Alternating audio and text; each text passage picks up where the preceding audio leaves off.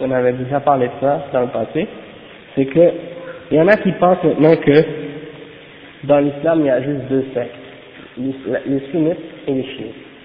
Et donc pour, pour beaucoup de gens, si t'es pas aussitôt que tu es pas chiite, donc c'est sunnite. C'est pas vrai. Se peut que tu pas sunnite, peut que tu pas chiite, et que tu pas sunnite non plus. Tu comprends? Il y en a un nombre bien défini. Ouais, de sectes. Le prophète sallam, il a dit 73. D'accord? Mais parfois, on sait que des fois il y en a plus, des fois il y en a moins. Des fois, tu comprends C'est parce qu'en réalité, quand tu regardes, quand le prophète sallam a dit ça, c'est clair que tu dois suivre le prophète sallam ainsi que qu'est-ce que ce sahaba suivait pour être dans le droit chemin. Mais qu'est-ce qui se passe, c'est qu'il y a beaucoup d'autres groupes qui sont pas chiites, mais qui sont en dehors de la sunna. Par exemple, Al-Asha'ira, c'est un des groupes qui sont en accord avec les sunnites au, sujet de, des sahaba. Tu vois, la différence entre les sunnites et les chiites, à la base, ça revient à la position vis-à-vis des sahaba. Comment tu te places vis-à-vis des sahaba? Par exemple, les sunnites, nous on aime tous les sahaba, on les accepte tous. La famille du prophète et les autres sahaba aussi, sont musulmans, on les, on les aime, on les supporte et on les défend. Mais euh, les chiites, eux, les chiites, ils aiment uniquement la maison du prophète les gens de la maison, c'est-à-dire les proches de la famille du prophète comme Ali et Abi Talib. Ils le placent Ali devant tous les autres, d'accord? Et euh, aussi Fatima, la fille du prophète sallallahu alayhi wa sallam, qui était aussi l'épouse de Ali. Okay? Et Ali qui était le neveu du prophète sallallahu alayhi wa sallam. Ensuite, ses deux petits-enfants, Al-Hassan et Al-Hussein.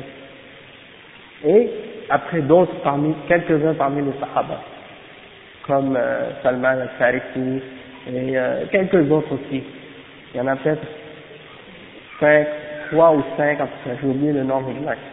Mais tous les autres Sahaba, ils disent qu'ils sont tous en dehors de l'islam, les chiites. Ils disent ça. C'est pourquoi? Parce qu'ils ont, ils ont inventé une histoire que le prophète sallallahu alayhi wa sallam a fait témoigner tous les Sahaba en revenant, en allant vers la, en allant vers la Mecque ou en revenant de la Mecque, il les a tous fait témoigner que Ali devait être son successeur après sa mort. Et, supposément, qu'ils avaient tous témoigné et tous accepté. Donc, eux, ils ont dit, étant donné qu'après la mort du prophète sallallahu alayhi wa sallam, ils ont pris Abu Bakr, anhu, comme khalifa au lieu de Ali, donc, selon eux, étant donné qu'ils ont euh, désobéi au prophète sallallahu ils croient qu'ils sont tous devenus des apostats, des gens qui ont quitté l'islam et euh, ils déclarent qu'ils sont tous devenus musulmans, euh, tous devenus mécréants. Hein? Donc pour eux, Abu Bakr, Omar, Osman hein, sont yani, en dehors de l'islam et tous les gens qui les ont acceptés, qui ont dit que c'était eux qui devaient être les khulafas, tous ceux qui les placent devant Ali sont des mécréants selon les chiites. Ok? Et puis, euh, à cause de ça, ils ont inventé toutes sortes d'histoires, toutes sortes de mensonges pour supporter et pour euh, rajouter des, des, des points à leur croyance. Mais bien entendu, Ali, il a donné la légende à Abu Bakr et à Omar et à Osman. Et Ali même, non seulement il leur a donné la légende, il a aussi donné sa propre fille en mariage à Omar ibn al-Khattab. Donc, si il, était en colère contre Ali. Et s'il croyait qu'Ali, euh, s'il était en, colère contre euh, Omar et Abu Bakr, et s'il était, il croyait au fond de lui, parce que eux ils disent que Ali, anhu, il savait que Abu Bakr et Omar étaient des mécréants, sauf qu'il le cachait. Il faisait semblant. Donc s'il faisait semblant, comment ça se fait qu'il a donné le bayat et comment ça se fait Pas seulement qu'il a donné le bay'a, il a même donné sa propre fille en mariage à Omar ibn al-Khattab, radiallahu anhu, Umm Kulthum. Il a, il a donné sa propre fille, la fille qu'il a eue avec Fatima, radiallahu anha. il a donné sa possible à Omar ibn Khattab, Umm Kulthum. Si il, il le détestait, et s'il croyait qu'il était mécréant, comment il a pu lui donner sa fille en mariage hein quand, quand un homme n'est pas musulman, il n'a pas le droit d'épouser une femme musulmane. Et si Ali savait qu'il n'était pas musulman, comment ça se fait qu'il lui donne sa fille en mariage? C'est pas logique. Il y en a qui disent que c'était pas sa fille, c'était un djinn. Ils ont dit qu'il a donné une, une, une, une fille qui, ressemble, qui ressemblait à sa fille, mais c'était un djinn. Il raconte plein d'histoires stupides. Allah mec, des gens qui mentent, mais ça c'est juste le, début de la différence entre les sunnites et les chiites. Après ça, il se rajoute plein d'autres superstitions, toutes sortes de mensonges et de choses complètement en dehors de l'islam, comme la croyance en l'infaillibilité des descendants d'Ali. Les, douze imams, les douze descendants de Ali, je crois qu'eux, ils ont du pouvoir d'infaillibilité, ouais, et ils croient que ces douze imams-là, les douze descendants d'Ali, et c'est pas n'importe quel descendant, c'est certains descendants spécifiques qu'ils ont choisis, parce que certains d'entre eux, ils les ont pas acceptés comme étant des imams, et d'autres ils les ont acceptés. Et, et justement, à cause de ce point-là, la question des du choix des imams, les chiites se sont divisés entre eux au sujet du choix des imams. Certaines sectes chiites ont accepté par exemple un tel fils des descendants de Ali, comme étant l'imam, et d'autres ont dit non, c'était pas ce fils-là qui devait être l'imam, c'était l'autre fils. Donc, ceux qui ont suivi, ouais, ceux qui ont suivi ce fils-là, ils ont fait une nouvelle secte, et ceux qui ont suivi l'autre, l'autre fils, ils, sont, ils ont fait une autre secte. Donc, à cause de ça, ils se sont divisés, à chaque génération des douze imams, il y avait toujours des nouvelles sectes qui se créaient parce que ils n'étaient jamais d'accord sur qui est-ce qui devait être l'imam. D'accord? Par exemple, la secte des Ismaélites, c'est une des sectes qui s'est séparée des autres sectes parce qu'elle a accepté Ismaël comme étant euh, un des, des descendants de Ali, que, c'était lui qui devait être imam, tandis que les autres, ils ont suivi, ils ont dit non, c'est l'autre fils, j'ai oublié son nom. Et Ali, c'est les descendants, ils croient que c'est une longue histoire, peut-être on, on, va y revenir. Oui, ils croient qu'ils sont infaillibles, qu'ils savent tout. حسن عيسى سليمان حمزة كيف الحال؟ بخير؟ ما شاء الله الحمد لله.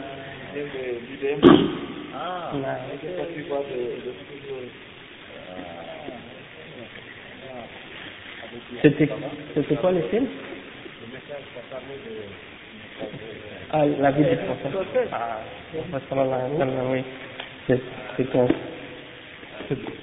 C'est un, film célèbre parmi les musulmans. Oui. Alhamdulillah. Et puis il y avait beaucoup de monde. Ouais. Inch'Allah. Pas de problème, Inch'Allah. Donc, Alhamdulillah, mais le livre dont je vous parlais, c'est le livre qui s'appelle As-Sunnah, et c'est un livre qui est écrit par nul autre que le fils de l'imam Ahmad ibn Hanbal, imam wa sunnah hein. L'imam Ahmad ibn Hanbal est mort en l'an 190 Hijri, c'est-à-dire 190 ans après l'Égypte, après le Hijra de Makkah al-Madinah, du prophète sallallahu alayhi wa.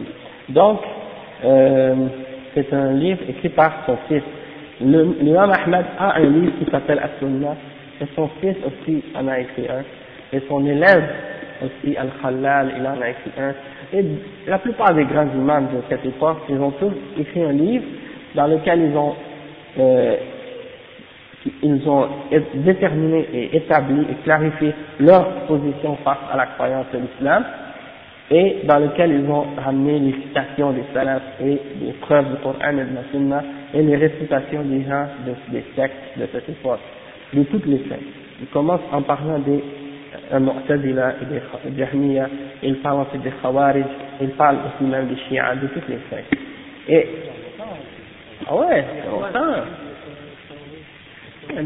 Les Ikhwan musulmans, Ikhwan musulmans, ils ne suivent pas seulement les Khawarij, ils suivent toutes les sectes. Parce que dans leur groupe, il y a toutes les tendances. Et toutes les tendances sont bienvenues et acceptées. Il y a parmi eux des gens qui ont des tendances de Khawarij, d'autres qui ont des tendances soufis, soufia, d'autres qui ont des, qui ont, ils ont même,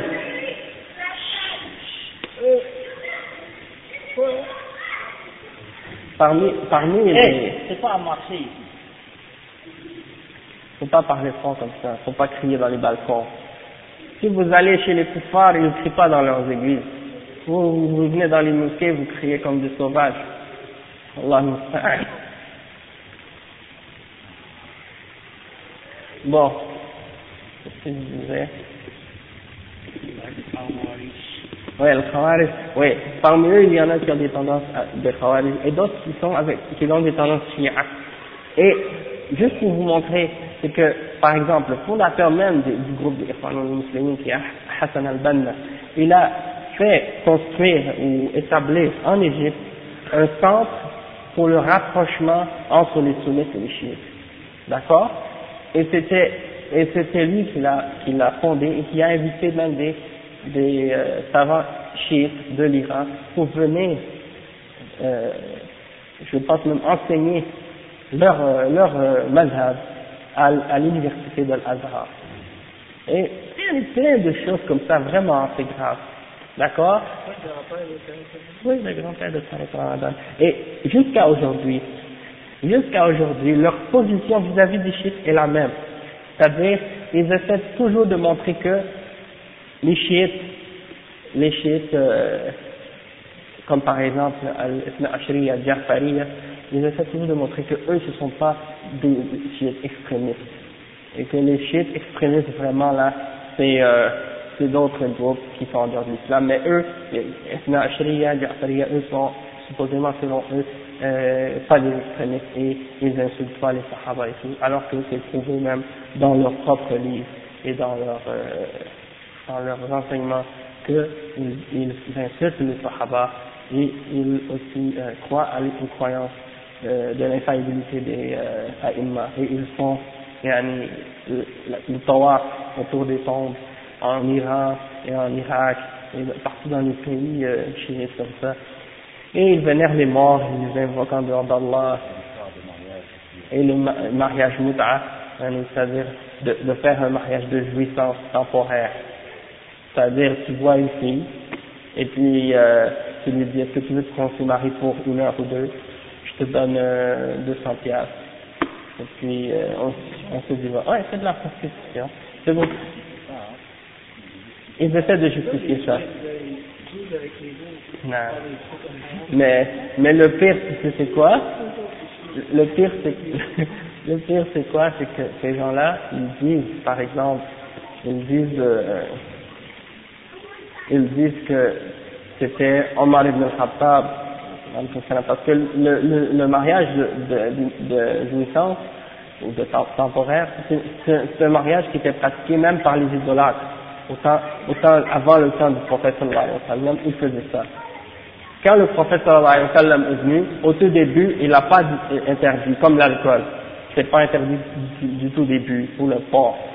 Le port, les interdictions ont commencé seulement à, à Médine, hein, 13 ans après, lorsque le prophète sallallahu alayhi wa sallam a fait le hijra, et là c'est là que les ahkam, les règles de, de charia ont commencé à descendre, hein, et que les interdictions sont apparues.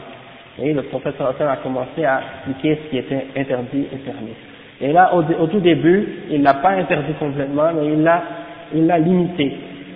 Hein, et par la suite, vers, avant, vers la, je pense la bataille de Khaybar, là, le prophète il l'a interdit complètement. Et il y a un hadith même rapporté dans Sahih Muslim, et qui et, et non seulement, parce que eux disent que c'est Omar ibn al-Khattab qui l'a interdit, il y a effectivement un hadith rapporté selon Omar ibn al-Khattab qui interdit le mut'a. Sauf que, il y a un autre hadith qui est encore, plus euh, explicite et plus clair sur l'interdiction du mut'a, et il n'est pas rapporté par Omar ibn al-Khattab, mais il est rapporté par Ali ibn Abi Talib lui-même.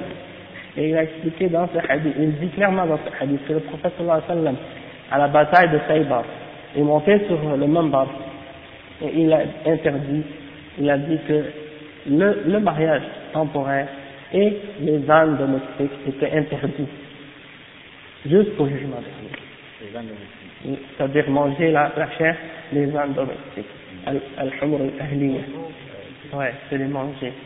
Donc, non, on a, on a le droit de, on a le droit de les utiliser pour chose, mais pas de les manger. Leur viande est haram.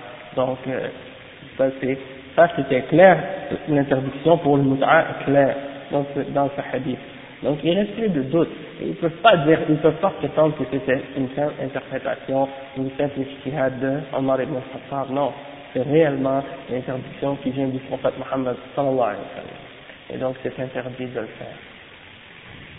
Donc euh, c'est pour ça que je vous conseille, Inch'Allah, d'essayer de lire ça, puis si vous n'êtes pas capable de, encore de, lire l'arabe tout seul, Inch'Allah, trouvez quelqu'un qui va être capable de s'asseoir avec vous et vous expliquer un peu ce qui est dans ce livre. Et peut-être même, si Dieu veut, Inch'Allah, on aura même l'occasion de s'asseoir ensemble et de lire un peu de ce livre. Peut-être pas tout parce que c'est long, mais euh, d'essayer de passer par-dessus les, choses les plus intéressantes. Et peut-être même dans le prochain chapitre, on va en parler un peu de certains aspects. On va commencer notre date de la semaine, Inch'Allah. Notre frère Hamza est revenu. On va commencer, Inch'Allah. إن الحمد لله نحمده ونستعينه نحمده ونستغفره نحمده ونستعينه ونستغفره ونعوذ بالله من شرور أنفسنا ومن سيئات أعمالنا من يهده الله فلا مضل له ومن يضلل فلا هادي له وأشهد أن لا إله إلا الله وحده لا شريك له وأشهد أن محمدا عبده ورسوله. يا أيها الذين آمنوا اتقوا الله حق تقاته ولا تموتن إلا وأنتم مسلمون. يا أيها الناس اتقوا ربكم الذي خلقكم من نفس واحدة وخلق منها زوجها وبث منهما رجالا كثيرا ونساء واتقوا الله الذي تساءلون به والأرحام. إن الله كان عليكم رقيبا. يا أيها الذين آمنوا اتقوا الله وقولوا قولا سديدا. يصلح لكم أعمالكم ويغفر لكم ذنوبكم. ومن يطع الله ورسوله فقد فاز فوزا عظيما. وإن خير الكلام كلام الله وخير الهدي هدي محمد صلى الله عليه وسلم. وإن شر الأمور محدثاتها. وكل محدثة بدعة. وكل بدعة ضلالة. Donc, on était arrivé au, au, point où, dans le livre, le chef explique euh, les questions de sincérité dans, euh, ou de shirk dans les intentions. Et ça avait rapport avec, premièrement, Aria, c'est-à-dire le fait de faire des actes dans le but de se montrer. Hein. Donc, on a trouvé que ça, ça va contraire à, en contradiction avec la sincérité pour Allah. Et la deuxième aspect de ça, c'était l'être humain qui fait des, des œuvres euh, uniquement dans le but d'acquérir un bien dans la dunya et, non, et de ne pas avoir aucun intérêt pour qu'est-ce qui a rapport avec l'au-delà ou al-akhirah. Et on était arrivé à un point où le chef expliquait un, un hadith très important, et on va lire tout de suite qu'est-ce que le chef il explique. Il dit, وقد جاء في الصحيح البخاري أن من كان قصده الدنيا يجري وراءها بكل همه أنه يصير عبدا لها. فمن فعن أبي هريرة رضي الله عنه قال قال رسول الله صلى الله عليه وسلم تعس عبد الدينار تعس عبد الدرهم تعس عبد الخميصة تعس عبد الخميلة. إن أعطي رضي وإن لم يعطي سخط تعس وانتكس وإذا شيك فلن تقش ومعنى تعس لغة سقط والمراد هنا هلك. وسماه عبدا لهذه الأشياء لكونها هي المقصودة بعمله فكل من توجه بقصده لغير الله فقد جعله فقد, فقد جعله شريكا له في عبوديته كما هو حال الأكثر. نعم. Donc le chef il, il, il a été rapporté dans, par euh, l'imam al-Bukhari dans son livre Sahih. Euh, que celui qui fait un acte et que son intention dans, ses, dans œuvres est uniquement de courir derrière la dunya et que ça fait tout son euh, intérêt, hein, et tout son, intérêt unique, son intérêt unique, alors c'est en réalité comme s'il devenait un esclave de la vie du Siba. comme s'il devient esclave de la vie d'ici-bas, au lieu d'être un esclave d'Allah, il devient esclave de la dunya. Hein? Et c'est un, un hadith rapporté selon Abu Huraira, radiallahu anhu, qui a dit que le prophète sallallahu alayhi wa sallam a dit que périsse euh, le- le- l'esclave de- du dinar. C'est une monnaie. Hein. C'est une monnaie qui était utilisée au temps du prophète sallallahu alayhi wa sallam et qui est encore utilisée dans certains pays, mais elle n'a pas la même valeur qu'elle avait au temps du prophète sallallahu alayhi wa sallam. Parce qu'au temps du prophète sallallahu alayhi wa sallam, le dinar était en or. Et le dirham, le prophète sallallahu alayhi wa aussi, le dirham était fait d'argent. Donc, c'était ça la distinction. Aujourd'hui, il y a des pays qui utilisent le dinar ou le dirham encore aujourd'hui, sauf que, bien entendu, ça n'a pas la même valeur que ça avait à, ce- à cette époque. Et c'était pas, c'est pas, c'est plus aujourd'hui, c'est plus fait en or et en argent. On utilise d'autres euh, métaux qui n'ont pas du tout la même valeur. Donc, euh,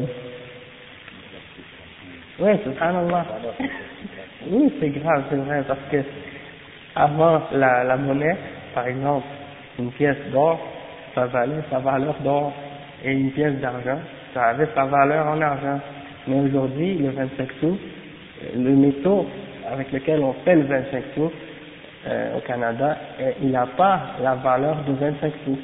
Puis le, papier de 5 dollars, il ne faut pas 5 dollars, donc c'est comme le c'est de la spéculation, Et là, Allah. Donc, euh, il y a des chinois qui ont parlé de ça aussi, euh, qui ont expliqué toutes ces, que- ces questions-là au sujet de l'économie islamique. C'est très intéressant de, rentrer dans ces sujets-là. Et là, on va, on va pas s'atta- s'attarder trop parce que, de toute façon, je suis pas un spécialiste dans ce domaine-là. Et puis, deuxièmement, ben, étant donné qu'on doit continuer le sujet. Donc, le cheikh, euh, le cheikh il, il mentionne ce hadith, et je vais terminer l'explication, c'est que, que périsse euh, l'esclave euh, du dinar, que périsse l'esclave du dirham. On pourrait dire aujourd'hui que périsse l'esclave du dollar. Hein, c'est la même chose. Ta'it Abdul Khamisa, Ta'it Abdul Khamila. Al-Khamisa, c'est les vêtements, hein, les vêtements, les beaux vêtements. Al-Khamila, les, les, euh, tapis les beaux tapis donc quelqu'un qui devient esclave des, choses des décorations esclave des vêtements esclave de son apparence esclave de toutes les, choses de, cette vie hein. il, vit uniquement pour ça hein. donc après euh, le prophète sallam dit euh, s'il le, s'il le reçoit, il est, il est satisfait. Mais s'il ne, le- il ne le reçoit pas, il se, met en colère. Après, le professeur dit encore, qu'il périsse et que ces choses, c'est comme si le professeur dit, que ces choses ne fonctionnent pas pour lui. C'est-à-dire ses affaires, que, ses affaires ne réussissent pas. Euh, si il se fait accrocher par une épine ou euh, euh, un crochet, il, euh, il ne peut plus euh, s'enlever. Comme un hameçon, par exemple. Quand ça rentre, il peut le faire sortir parce que c'est... Alors c'est ça que le prophète dit. Si il se fait piquer par cette dunya, ben, il est plus capable de l'enlever, c'est rentré là. Hein? Alors, euh, le chef il explique le hadith étape par étape. Donc nous on va suivre son explication et puis là où c'est nécessaire de rajouter des, des petits commentaires, on va on va essayer d'en rajouter. Euh, ouais, le chef il dit en fait ce hadith là à propos de la dunya ou à propos de, de toutes ces choses qu'il a mentionnées, c'est pour celui qui fait de la dunya un but, un objectif, un absolu, d'accord? Mais celui qui utilise la dunya comme un moyen pour arriver à la satisfaction d'Allah, pour lui, c'est pas maudit, pour lui, c'est pas mauvais. Le, mauvais, c'est quand celui prend la dunya et il l'utilise uniquement parce qu'il voit que c'est son but et son objectif dans son existence. Il oublie Allah, il oublie Al-Akhirah, il oublie l'au-delà. Mais pour le mu'min, pour le croyant, lui, il regarde la dunya comme une sorte de, comme on pourrait dire, une sorte de, euh, un passage ou, ou comme un champ, d'accord? Le, le, Comme un, un, fermier ou un, un, cultivateur, il va dans son champ, il sème et il récolte par la suite. Donc pour nous, la dunya c'est comme ça. On fait les œuvres, on, on, on, est en train de semer. Quand on fait du bien, quand on obéit à Allah, c'est comme si on est en train de semer dans le champ. Puis au jugement dernier, Inch'Allah, c'est le temps des récoltes. Et on va récolter selon ce qu'on a semé dans l'au-delà. Dans cette vie peut-être, ou dans l'autre Oui, c'est pour celui qui en fait un but, un objectif, pour celui qui, qui en utilise comme un moyen. Alors pour lui c'est quelque chose de béni, s'il l'utilise dans le bien, et s'il l'utilise dans le mal, ça devient quelque chose de mal. Donc, le chef il dit ta'issa, le mot ta'issa en arabe, ça veut dire quelque chose qui a tombé. Hein. Mais aussi ça a le sens de halak, c'est-à-dire de périr ou d'être dans la, d'être en perdition. Hein. Euh, et le chef il dit que le prophète sallallahu alayhi a appelé, il a, il a appelé la personne esclave de ces choses-là, parce que c'est, il fait toutes ses œuvres dans le but de l'acquérir, d'acquérir ces choses-là uniquement. Ok, alors tout, toute personne qui, se dirige dans son intention à autre que Allah alors c'est comme s'il fait de cette chose un partenaire avec Allah et il, devient esclave de cette chose alors qu'en réalité on devait tous être esclaves uniquement d'Allah hein alors ils disent que ça c'est l'état de la plupart des gens aujourd'hui. D'accord? On prend la vie de, du comme notre pas, pas tout le monde mais une grande partie des êtres humains on prend cette vie du comme comme un but. Et on peut voir ça dans la façon comment on éduque nos enfants.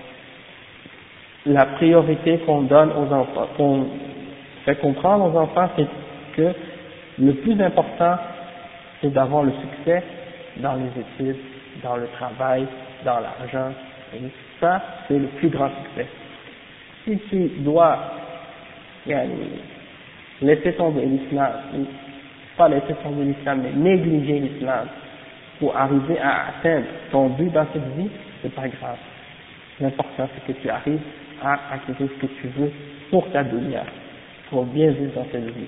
Et le reste pour certaines personnes, c'est pas important. Et ça, c'est une grave erreur.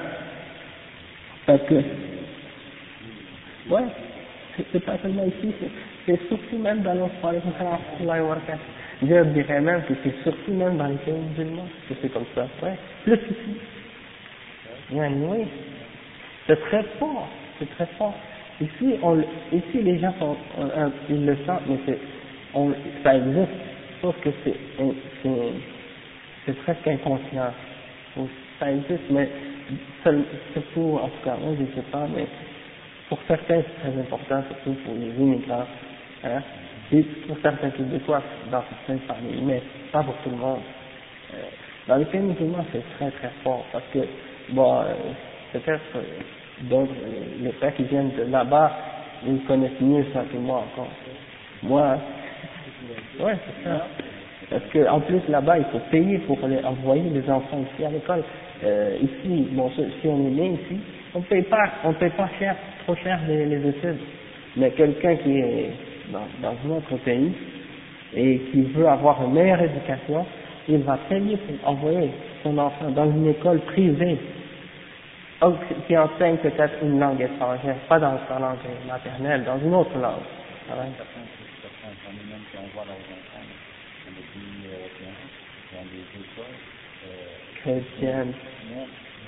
L'enfant n'applique pas au cours de religion. De religion. Il est bercé l'enfant. Ça c'est plein de contestations, c'est en non.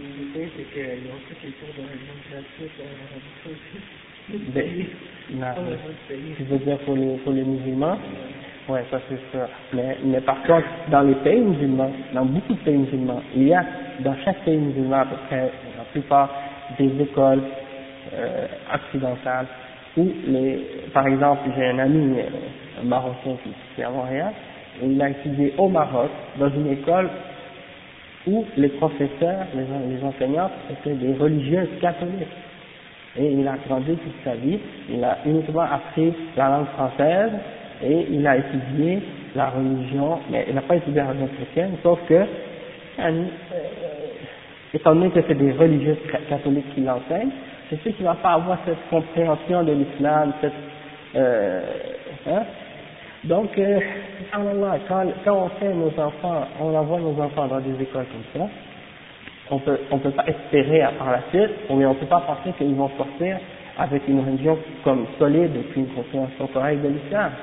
Hein? Et ça, c'est très dangereux. Et même les ulama, ils ont expliqué que d'envoyer nos enfants dans ces écoles-là, c'est interdit. Pourtant, pourtant, il y a des musulmans qui le font comme si rien n'était, parce que pour eux, c'est l'important, c'est d'arriver à avoir une position dans cette dunya. Et les enfants qui sortent de ces écoles, dans les pays musulmans, ont, souvent un statut plus élevé, où ils ont une facilité à trouver un emploi, plus que les enfants qui viennent des écoles traditionnelles du pays, c'est-à-dire qui n'enseignent pas d'une façon euh, étrangère.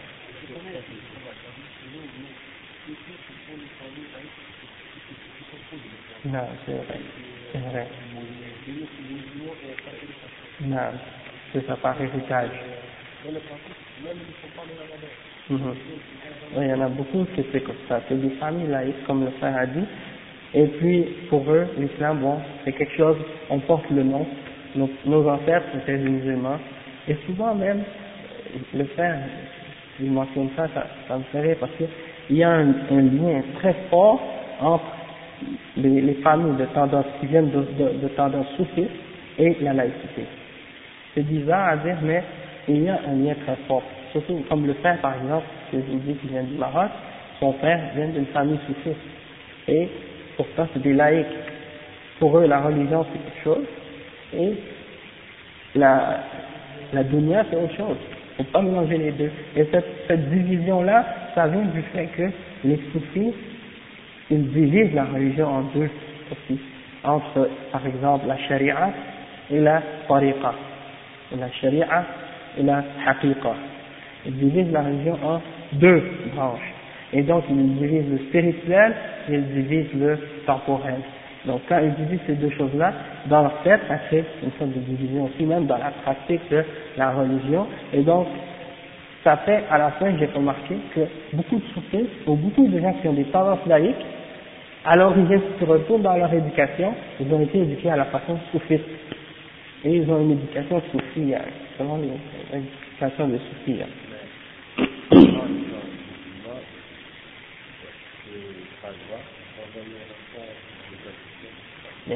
de le faire, c'est pas permis, mais attendez, de le faire, c'est pas permis. Si tu veux que tes enfants grandissent dans l'islam qu'ils soient des bons musulmans, il faut leur donner le plus possible euh, un bagage ou euh, les protéger contre toute forme de déviation ou d'égarement. C'est-à-dire dois essayer de les mettre dans un environnement où ils vont étudier des choses qui vont les aider à garder leur islam et leur foi. D'accord? Sauf que, euh, aujourd'hui c'est des questions là, oui c'est ça. Oui, c'est très complexe.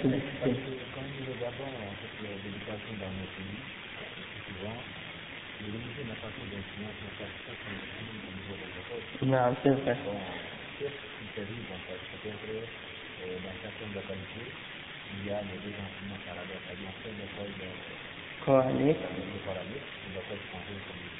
Oui, c'est ça. Donc, l'école coranique pour apprendre les versets, pour apprendre la prière.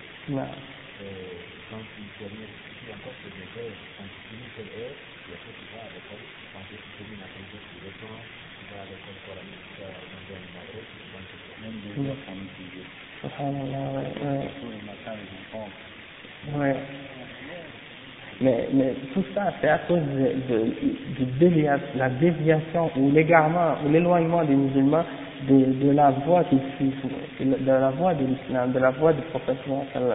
Parce qu'aujourd'hui, quand on parle de questions d'éducation puis d'islam, on est obligé de dire, parce que moi je vous dis, si, vous, si on lit les fatwas des ulama de l'islam au sujet de, de, de ces questions-là, on voit clairement que les ulama, ils ont clarifié qu'est-ce qui est halal et haram, qu'est-ce qui est haram dans ça. Et je peux dire, sans aucun doute, que la plupart de ce qui se passe, c'est haram. Sauf que, dans certaines situations où la umma est rendue, que la règle c'est le haram, de tout ce qui se passe, la règle de base c'est que c'est le haram qui, existe, et l'exception c'est le halal, donc, dans des situations comme ça, qu'est-ce qu'on doit faire? C'est uniquement expliquer c'est quoi le verdict. C'est-à-dire expliquer ce qui est halal, ce qui est haram, et laisser la conscience, laisser aux gens et leur conscience. C'est-à-dire, ceux qui craignent Allah et qui vont se rappeler, ils vont savoir ce qu'ils doivent faire. C'est comme quand on dit par exemple que les musulmans doivent faire le hijra pour aller vivre dans un pays musulman. Là, si tu dis ça, les gens vont dire, ah mais est-ce que tu dis que tous les musulmans doivent quitter le Canada pour aller retourner dans les pays musulmans? Et là, il dit, mais ça c'est impossible. D'accord. Est-ce que tous les musulmans ont quitté les, pays musulmans pour venir au Canada ou aux États-Unis tous en même temps? Non. Ils sont venus individuellement et par, par groupe, hein, et un à un, ils sont partis vivre chez les non-musulmans.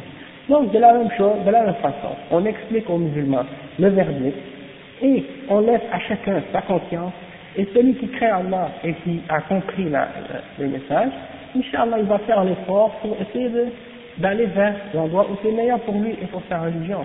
Mais on ne peut pas rêver ou penser que tout le monde va partir et aller tout d'un coup. Non, c'est absurde de penser ça. Mais l'important, comme je vous dis, c'est d'expliquer. Ouais, c'est un beau rêve. Mais là, mais, c'est sûr.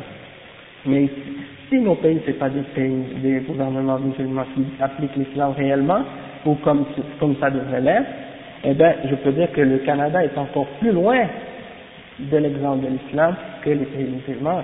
Et si on veut vraiment, je pense, bâtir quelque chose, euh, si on pense, comme certains musulmans ici au Canada maintenant, dans certains groupes, ils pensent qu'ils peuvent aider à bâtir la société canadienne et de, euh, participer à la, construction de la société pour euh, peut-être, Inch'Allah, pour l'avenir, que ça devienne un pays musulman, eh bien, je dis que, étant donné que dans les pays musulmans, l'islam est déjà à la base, pourquoi pas mettre le même effort dans nos pays et d'essayer, pourquoi pas essayer de créer une société qui, qui va être meilleure.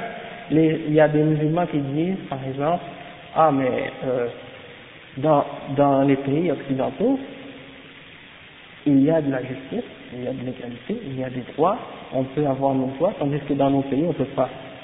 D'accord. Est-ce que les, dans les pays des occidentaux, ils ont eu ça du jour au lendemain? Ou bien, est-ce que c'était pas parce qu'ils ont vécu dans l'injustice extrême de leur religion et de leur politique qui les a poussés à euh, tomber dans les extrêmes qu'ils sont aujourd'hui? D'accord Ils sont passés d'un extrême à l'autre. Alors moi je dis, si on va respecter les règles de l'islam et retourner dans nos pays et essayer de bâtir et de construire des sociétés qui vont être en accord avec la loi d'Allah, alors je crois que si on a la bonne intention, si on demande l'aide d'Allah, que c'est possible, avec le temps, Inch'Allah, de faire quelque chose de bon.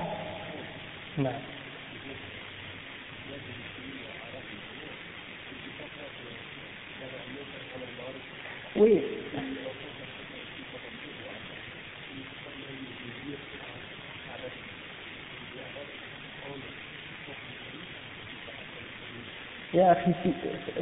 regarde, il y a des choses comme tu dis, qu'il y a des places, non, ça on est pensé qu'il y a des pays où il y a beaucoup de contraintes et de difficultés. Si c'est dans un pays, peu importe, que ce soit un pays musulman ou non musulman, si tu es dans un pays où, tu, n'as pas la capacité la possibilité d'exprimer ta religion librement, d'extérioriser ton islam ou ta foi, l'ordre c'est que tu dois faire vivre. Tu dois quitter ce pays, aller dans un autre pays où tu peux pratiquer ta religion ouvertement sans avoir peur. D'accord? Que ce soit un pays arabe ou non arabe. Maintenant, les musulmans, ils pensent que, bon, parce qu'un pays est musulman depuis des siècles, et que c'est un pays musulman et que, bon, ils ne peuvent pas, par exemple, pratiquer certains aspects de l'islam librement, ils croient que ils doivent rester là-bas et endurer ça, et puis même avec le temps, ils vont quitter l'islam, eux et leurs leur descendants. Non, il faut essayer, ceux qui sont capables de quitter ce pays-là, comme le prophète sallam a quitté Mecca, et les Sahaba aussi, ils ont quitté Mecca, ils sont allés à Al-Madinah al-Munawwara. Pourquoi Parce que Al-Madinah, ils avaient la liberté de faire le da'wah et d'appeler les gens à l'islam et d'appliquer l'islam. Mais à Mecca, ils n'avaient pas cette liberté-là. S'ils étaient restés à Mecca, ils allaient se faire tuer, ils allaient se faire torturer, insulter et tout. Donc ils ont quitté, ils sont allés vivre là où ils étaient capables de faire. Mm -hmm.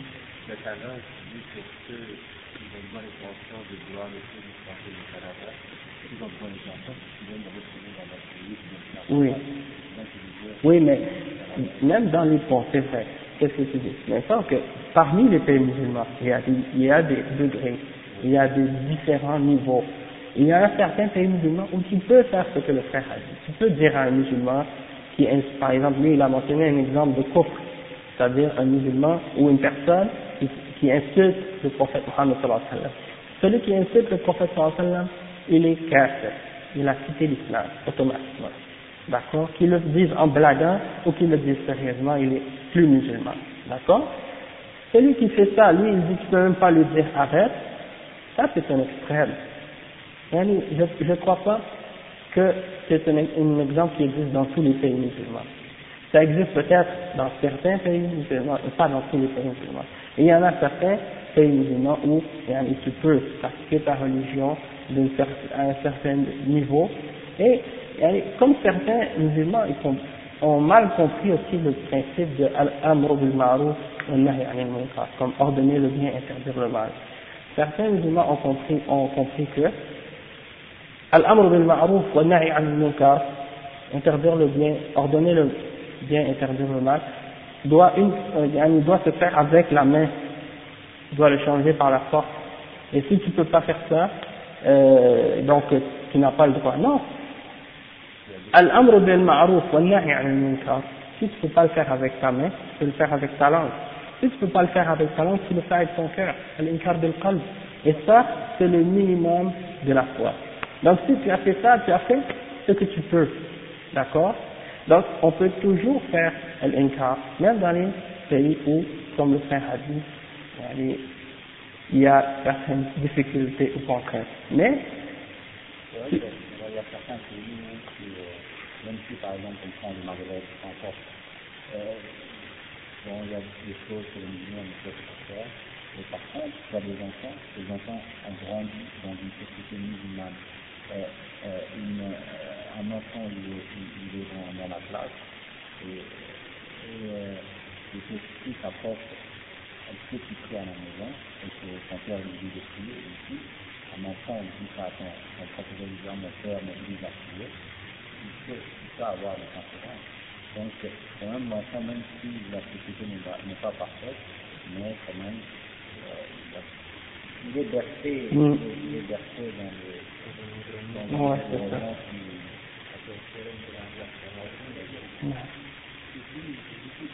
Ouais.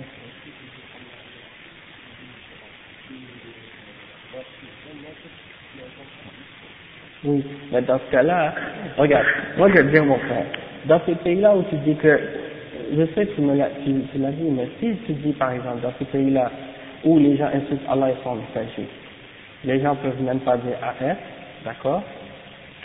C'est causé par quoi? C'est quoi la base du problème D'où ça vient ce, ce, ce, problème? Pourquoi les gens Non, c'est pas le gouvernement. C'est la base du problème. Réponds-moi sans mentionner le gouvernement parce que c'est pas ça la, la, la, base du problème. Le, le, gouvernement de ce pays dont tu parles n'a pas, pas ordonné à chaque individu du pays d'insulter le professeur ceux qui décident d'insulter le prophète sallam, ce sont des individus. Et ils le font de façon libre. C'est pas imposé par le gouvernement. Donc, c'est sûr que peut-être le gouvernement ne l'interdit pas, c'est-à-dire n'interdit pas aux gens de le faire, mais ça ne veut pas dire que le gouvernement ne l'interdit pas, qu'il l'oblige. non plus. Et dans ce cas-là, ça revient que les individus dans le pays sont libres. Et s'ils le font, si, une personne est capable d'insulter Allah et son messager, ça pourquoi Parce qu'ils n'ont pas de foi du tout en Allah, d'accord? Et s'ils n'ont pas de foi, ça, ça revient à quoi? Ça revient à l'ignorance, ça revient à l'absence de d'enseignement islamique, l'absence de pratique, l'absence de da'wah. Et ça, ça remonte loin. D'où ça vient? Quand est-ce que ça a arrêté? Quand est-ce que le da'wah a cessé? Quand est-ce qu'il y a eu quand est-ce que la connaissance a cessé? C'est pas seulement toi, ça, remonte loin. Mais pour que ça revienne, l'islam revienne dans ces pays-là, il faut qu'il y ait de l'éducation, il faut qu'il y ait de da'wah, il faut qu'il y ait de l'enseignement, mais c'est pas, il faut pas automatiquement dire c'est le gouvernement et des choses comme ça. C'est l'erreur que beaucoup de musulmans font. C'est, c'est pas nécessairement, on regarde. Ça c'est une grosse question. Si on rentre dans ça là, on va même pas finir. D'accord? Mais, yani, Inch'Allah, chaque personne, il a l'obligation de s'éduquer lui-même et d'éduquer sa famille dans sa maison. Dans sa maison, il est capable de rappeler les gens. Je ne pense pas qu'il y, a de la difficulté à faire ça. Si chacun fait son travail chez lui, dans sa maison, je pense qu'il est capable de changer beaucoup de choses. Mais s'il n'est pas capable dans sa propre maison de faire quoi que ce soit, il ne pourra rien changer dehors dans la rue, et encore même dans le gouvernement, encore moins dans le gouvernement. comprends? Et encore moins dans l'école. Tout, tout commence à ce niveau-là. Les Sahaba, quand ils ont commencé à Makkah, à faire le da'wah, ils ont commencé entre eux, dans les familles, dans les maisons. Petit à petit, les gens ont commencé à écouter qu'est-ce que c'est l'islam, qu'est-ce que c'est la ilaha c'est Muhammad Rasulullah, qu'est-ce que c'est Tawhid.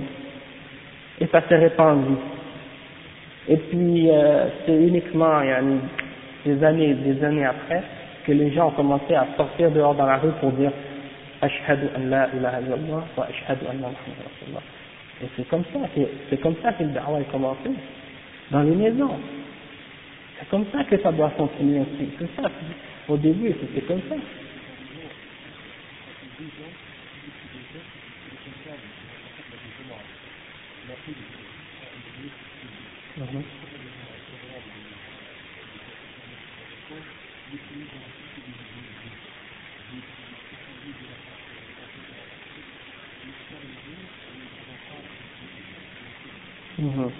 Oui, c'est clair. Mais il y a eu, il y a eu des, il y a eu des, des, euh, des de certains groupes musulmans aussi dans ces pays-là, comme par exemple, qu'on pense certains groupes comme euh, des femmes musulmans ou d'autres, qui avec leur technique ou leur tendance, euh, qui ont des penchants, qui sont en dehors de la guidance du prophète leur seule intention c'est de prendre le pouvoir en faisant des coups d'État et de renverser les, les États. Donc le gouvernement, ils ont vu ces gens-là, ils ont dit, ces gens-là, ils veulent nous renverser, ils veulent nous attaquer. Donc on va les couper et on va les interdire de se rassembler, on va les interdire de faire quoi que ce soit qui a rapport avec l'islam dans ce, dans ce groupe-là, parce que ces gens-là, c'est des gens qui veulent faire la fitna et qui ont des tendances politiques. Alors, pour éviter, à cause de ces gens-là, à cause de ces groupes-là, oui, à cause de ces groupes-là, ça, ça, empêche tous les autres maintenant qui ne sont pas avec eux, qui, sont, euh, qui suivent l'islam selon l'exemple du prophète d'appeler les gens à Allah. On paye à cause de l'erreur des autres groupes qui, qui sont tombés dans l'extrémisme et puis à cause d'eux, tout, tout la Ummah doit payer à cause de l'exemple de certains égarés, certains extrémistes. Yani, toute la Oumma en paye le prix. Le problème, c'est que eux, ils ont une, idée qu'ils doivent aller voir le président ou le dirigeant pour lui dire l'islam. Si le dirigeant refuse, ou s'il ne répond pas à leur demande sur le champ, alors là, ils passent à la, violence automatique, tout de suite. Tout de suite. Et, et à cause de... Il y a une histoire. Il y a des histoires. Parce que il... Ouais. Ouais. Tu vas voir, il commence par... Ils vont commencer à faire des, des, euh, des fois des réunions secrètes. Après, ils commencent à dire, bon, comment on va faire pour trouver des armes? Comment on va faire pour trouver des explosifs? Comment on va... Eh, Ils vont essayer, ils vont essayer à leur façon.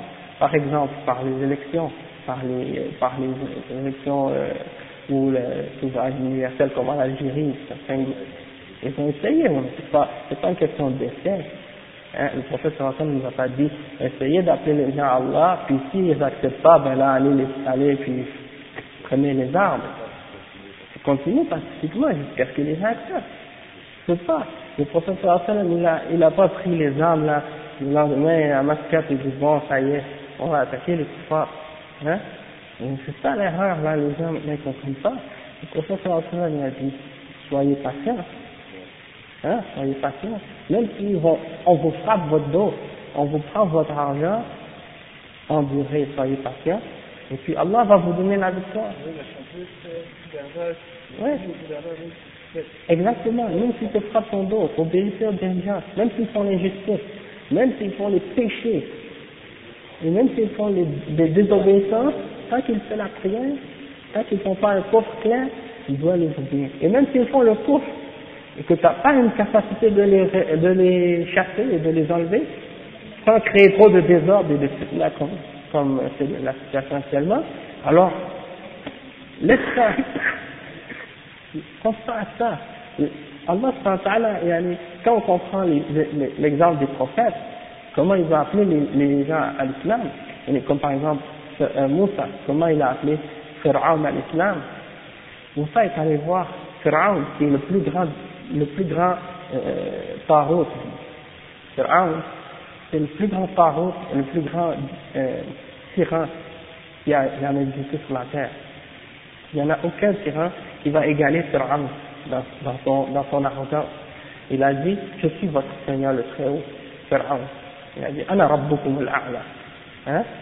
Alors, Pharaon, Allah lui a ordonné d'aller, ordonné à Moussa d'aller voir Pharaon et de lui parler de la, de la meilleure manière, de la façon la plus belle, plus polie, la plus, la plus sage, pour l'appeler à craindre Allah wa.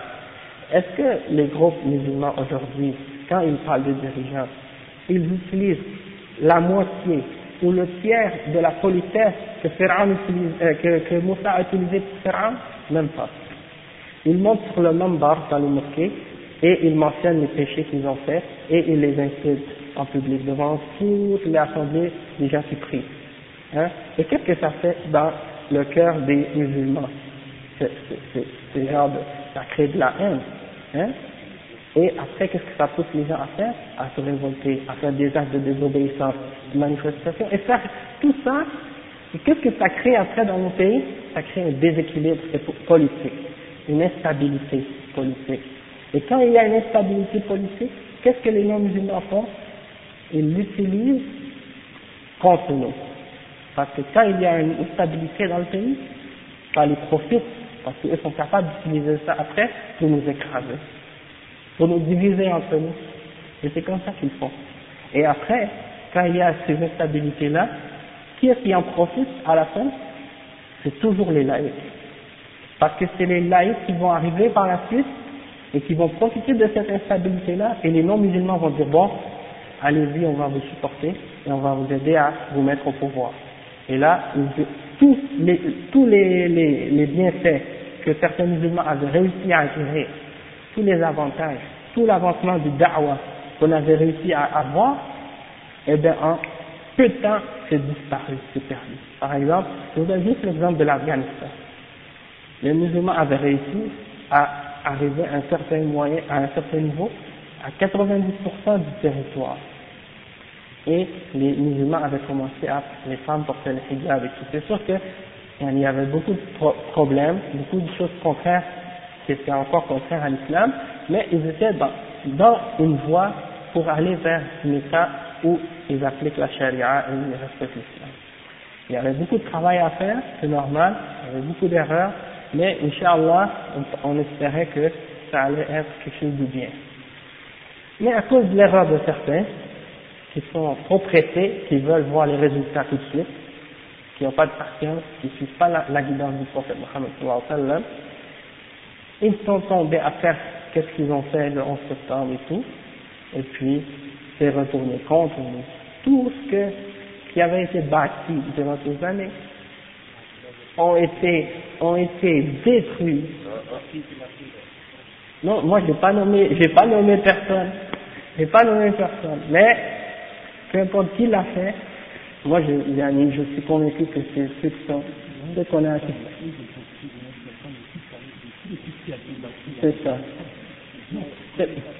C'est pas grave, mais on sait, que ce sont des gens qui, qui prétendent être musulmans, ou qui sont musulmans, et qui ont une, une aqidah qui contraire à la guidance. Moi, j'ai entendu des, des des ulama qui ont expliqué ces choses-là, qui ont clarifié ça. Quel frère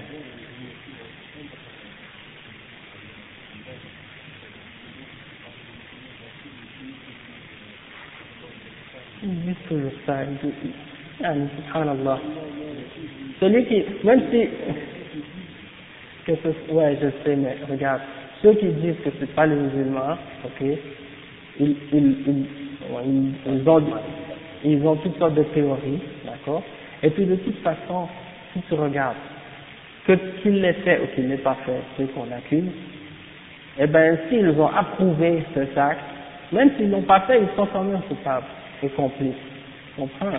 Parce que, tu vois quelque chose comme ça et tu l'approuves, ça veut dire que tu es complice indirectement, tu es d'accord avec ça. Comprends Et ceux-là qui ont été accusés, ils ont approuvé, ils ont montré qu'ils étaient d'accord avec ça. Pour des raisons politiques ou je sais pas quoi, mais tout à fait contraire à la charia. Oui, c'est ça. C'est une grave fitna. Donc, qu'Allah nous protège de la fitna. Et on revient à notre euh, danse.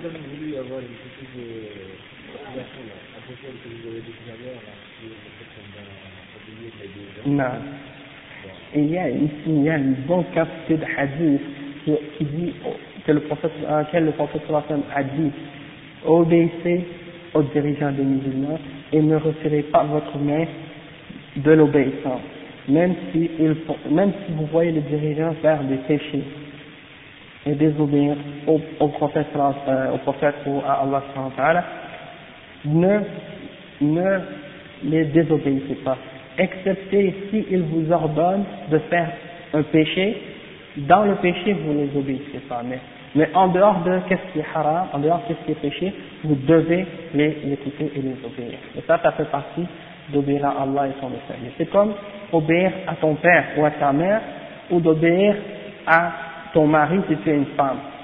Si ton mari il fait des péchés, est-ce que ça veut dire que tu dois le désobéir parce que parce qu'il fait des péchés? Non. Si ton père fait des péchés, est-ce que ça dire que tu dois les désobéir s'il t'ordonne de faire quelque chose? Non. Mais s'il t'ordonne de faire quelque chose de bien ou de faire quelque chose qui est correct, va, euh, par exemple, il te dit, va au magasin, achète-moi du pain, et reviens. Tu vas lui dire non, parce qu'il fait des péchés? Non, tu n'as pas le droit. Tu dois l'obéir dans le ma'rouf, dans le bien, tu dois l'obéir. Et le dirigeant, c'est lui qui est dirigeant, c'est lui qui est responsable de la ummah. Et même s'il fait des péchés, c'est l'obligation de l'obéir comme tu dois obéir à ton père, fils et hein. Ouais, d'un dirigeant musulman. S'il n'est pas musulman, bien entendu, c'est pas obligatoire de l'obéir, mais il faut faire attention quand même aussi que si, par exemple, comme j'ai expliqué, le prophète il avait interdit aux musulmans de prendre les armes contre un, contre un dirigeant musulman, même s'il fait des péchés. Mais si il a fait un acte clairement, il a déclaré qu'il a quitté l'islam et tout, dans ce cas-là, c'est sûr que dans ce cas-là, ce serait permis, mais seulement selon certaines conditions. Et ces conditions-là, c'est que les musulmans aient une capacité de, de l'enlever et de le remplacer par quelqu'un d'autre, qui est mieux, et de le faire sans que ça va faire couler le sang des musulmans et sans que ça crée du désordre. D'accord? Parce que quand il n'y a pas de, de dirigeant dans une société, comme ce qui s'est passé après, euh, le renversement de Saddam Hussein en Irak, Saddam Hussein était déclaré kafir par les ulama de l'islam. Il avait été déclaré apostat, mécréant par les ulama de l'islam, les savants de l'islam. C'est sûr que durant son temps, il y avait beaucoup d'injustice et de goulm et de coffre dans la société parce qu'il fait partie d'un, il faisait partie d'un parti communiste qui est en dehors de l'islam. Sauf que lorsqu'il y a eu le, renversement par les Américains, la société est devenue un sorte de chaos total. Donc on peut voir ce qui se passe dans un pays comme ça, lorsqu'il n'y a plus de dirigeants, lorsqu'il n'y a plus de tête, ça devient le chaos. C'est sûr que durant le temps de Saddam Hussein, il y avait beaucoup de mal. Mais le mal qui est venu maintenant après, lui est plus, est plus grave que le mal qui existait avant. Parce que là, sans, sans oublier le fait, yani, sans compter le fait qu'il y a eu le désordre dans la société, au, point, au plan de, la sécurité, et, et, un être humain qui n'est pas en sécurité ne peut pas adorer Allah comme il faut, parce qu'il ne se sent pas en sécurité ni en paix. Comment tu veux qu'il il ait euh, le, la, la, capacité et le temps de se concentrer dans son adoration C'est impossible. Deuxièmement, sur le plan religieux même, les gens de Bid'a et de Ilhad, comme Shia par exemple, Rafida, les, les, les Shia là-bas, en ont profité et ils ont pu faire revivre des, des formes de Bid'a et de Shirk qu'ils avaient été interdits de faire pendant très longtemps sous le, sous le gouvernement de Saddam Hussein parce que malgré qu'il était en dehors de l'islam, mais malgré tout, il, il avait une ligne de fer pour ces gens-là et il ne les, les laissait pas pratiquer tous ces aspects de bid'a de shirk qu'il faisait là-bas. Mais une fois qu'il est parti, vous avez ça y est maintenant, tout est permis, on peut en profiter et pratiquer toutes les exemples de bid'a ou de shirk qu'on faisait pas avant. Et maintenant ils sont devenus très forts en. Ils ont pris une grosse partie du pouvoir dans le gouvernement, plus que ce qu'ils avaient avant. Donc, c'est pour ça que je dis, Yannick, d'être patient et d'endurer l'injustice des dirigeants lorsqu'ils sont au pouvoir, c'est dur et c'est mal, mais c'est rien par rapport au mal qui peut venir quand on se met à, essayer de les renverser. Et c'est pour ça que, quand les, gens de, Moussa, le peuple de Moussa, quand ils ont été patients, et eh bien Allah les a libérés de Pharaon, il a écrasé Pharaon, il a remplacé ça par une autre une autre situation par la suite.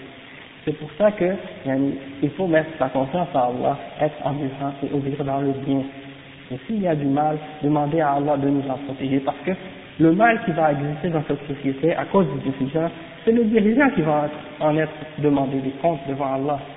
D'accord? Le prophète euh, il a dit, demandez vos droits à Allah. Euh, demandez vos droits. Si on ne vous les donne pas vos droits, euh, si le dirigeant ne vous donne pas vos droits, demandez-les à Allah dans ce, dans ce sens-là. C'est-à-dire, ce que le dirigeant fait, de péché, ça va aller contre lui. Mais vous, vous allez avoir ce que vous, vous avez fait. Non. Non. Dans le haram, comme j'ai dit, s'il si vous ordonne de désobéir à Allah, vous ne devez pas l'obéir. C'est-à-dire, il interdit quelque chose qu'Allah a ordonné, on n'a pas le droit de l'obéir là-dedans. Mais si euh, il ordonne, vous devez continuer à obéir à Allah. Vous dites, vous dites dirigeants, on vous obéit dans, vous dites au gouvernement, on vous obéit dans tout ce qui est bien, dans tout ce que vous ordonnez. Mais dans cet ordre, on refuse de vous obéir parce que c'est un ordre qui vient d'Allah. Et donc, à ce point-là, vous pouvez me frapper, vous pouvez me tuer, je ne vais pas cesser d'obéir à Allah. Hein? Donc ça c'est la position du mu'min vis-à-vis des shaitan de ce genre. Hein? Allah, et même comme les chouïrs, ils ont expliqué qu'en par dans certains pays où ils ont interdit les hijab, c'était uniquement interdit pour des positions dans le gouvernement ou dans les écoles ou des choses de ce genre. Mais dans la rue, il y a, beaucoup de femmes qui portent encore le hijab et tout.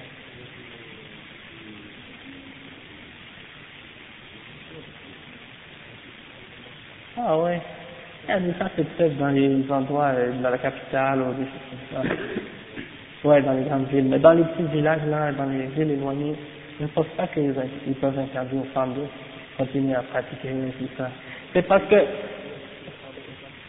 parce que, pourquoi, pourquoi ils font ça? C'est parce qu'ils veulent donner une image aux kuffars. Yani, Quand il y a des touristes, beaucoup de touristes qui viennent dans les pays musulmans, et pour eux, ils ont l'idée que le, le hijab fait partie des choses qui sont euh, rétrogrades, euh, backwards, yani, comme quelque chose l'ancien temps et tout.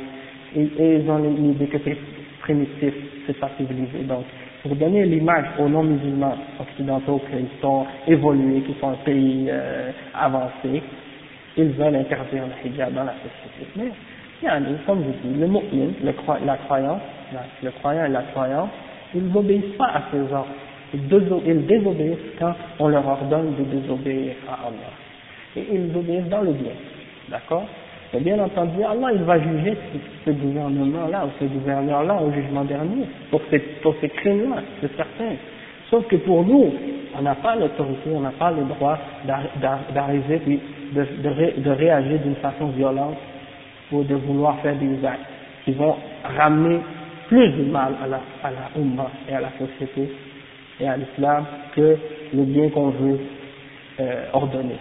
Hein? C'est ça le, gens, Ouais. Qui perd exactement, il y a là-dedans une sorte de perte d'espoir. Il y a aussi, comme les prophètes, regardez l'exemple de alayhi salam. Yani, il a appelé son peuple à, à l'islam pendant 950 ans. Euh, alfa sanatin illa khamsina ama. 950 euh, ans. Noé, il a vécu plus de 950 ans. Pendant 950 ans, il a appelé son peuple pour dire d'adorer Allah et de laisser les idoles. Et à la fin, il était, il a été, quand il a su que ces gens-là, ils n'allaient jamais croire, Allah lui a dit, ça y est, euh, Noé, ton, ton peuple, la personne ne va plus croire. Jusqu'à maintenant, c'est fini là, plus personne ne va. Là, il a fait un doua, il a demandé à Allah de les détruire.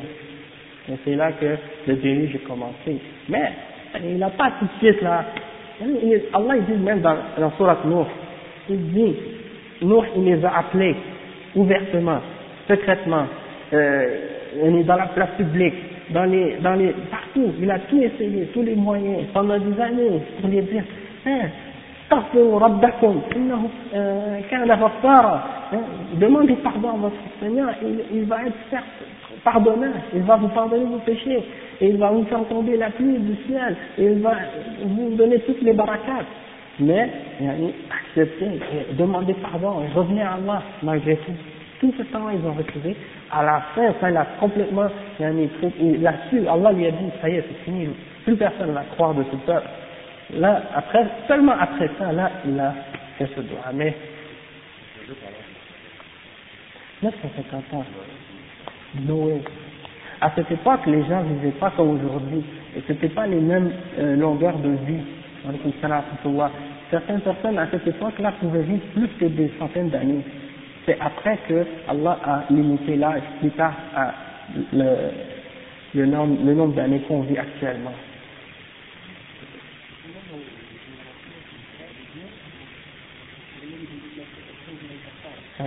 ولا يلد إلا فجر نعم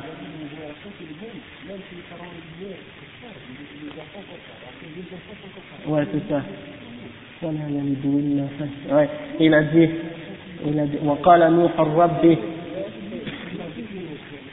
Non, c'est parce que, non, c'est parce que, euh, dans l'ayah, dans le surat, Allah, euh, Allah il dit, قال نوح ربي آه، لا تذر على الأرض من الكافرين ديارا إنك إن تذرهم يضلوا عبادك ولا يلدوا إلا فاجرا كفارا donc ça c'était dans le dua de Nour quand il dit oh Nour, Noé a dit oh mon Seigneur ne laisse aucune maison des kuffars euh, sur la terre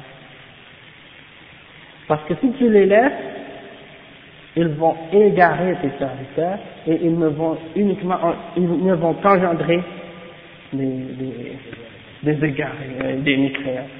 Donc, à cause de ça, il a demandé à Allah de faire venir le délit.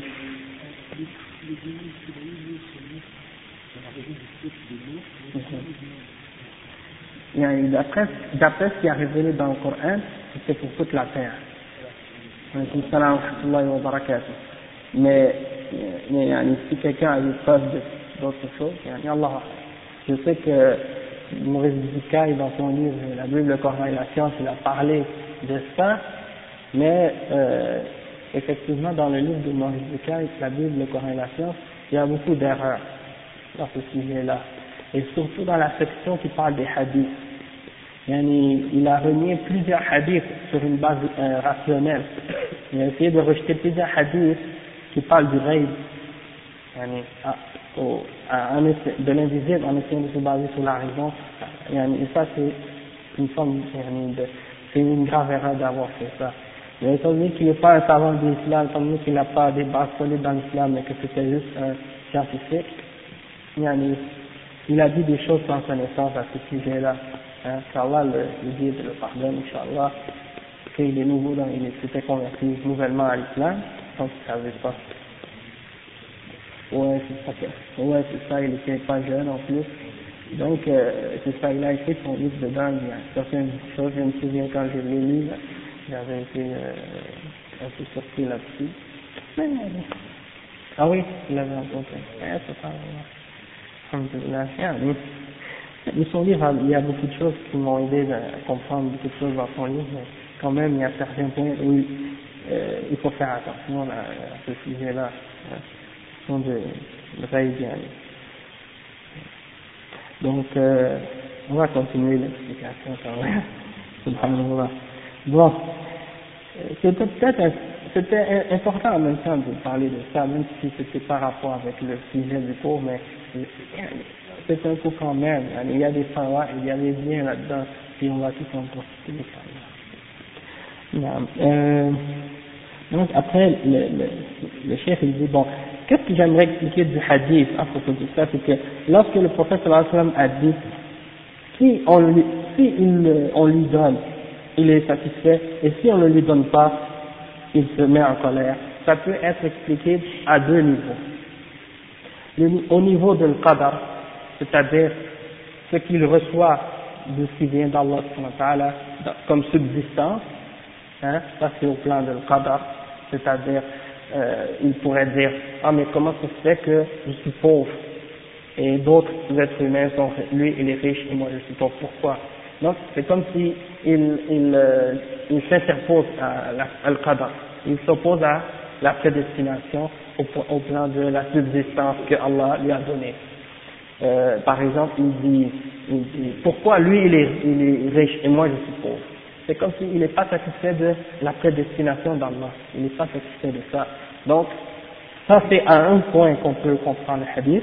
Et au plan shari'ani aussi, au plan de la sharia, par exemple, pourquoi, euh, comme par exemple au temps du prophète, il est arrivé que certains, parmi les, les, les gens, des, les gens qui avaient été sais pas si c'était des munafiqines ou autres, mais il y en a qui n'étaient pas satisfaits de la façon dont le prophète sallallahu alayhi wa sallam avait distribué le butin, hein, les, les zakat.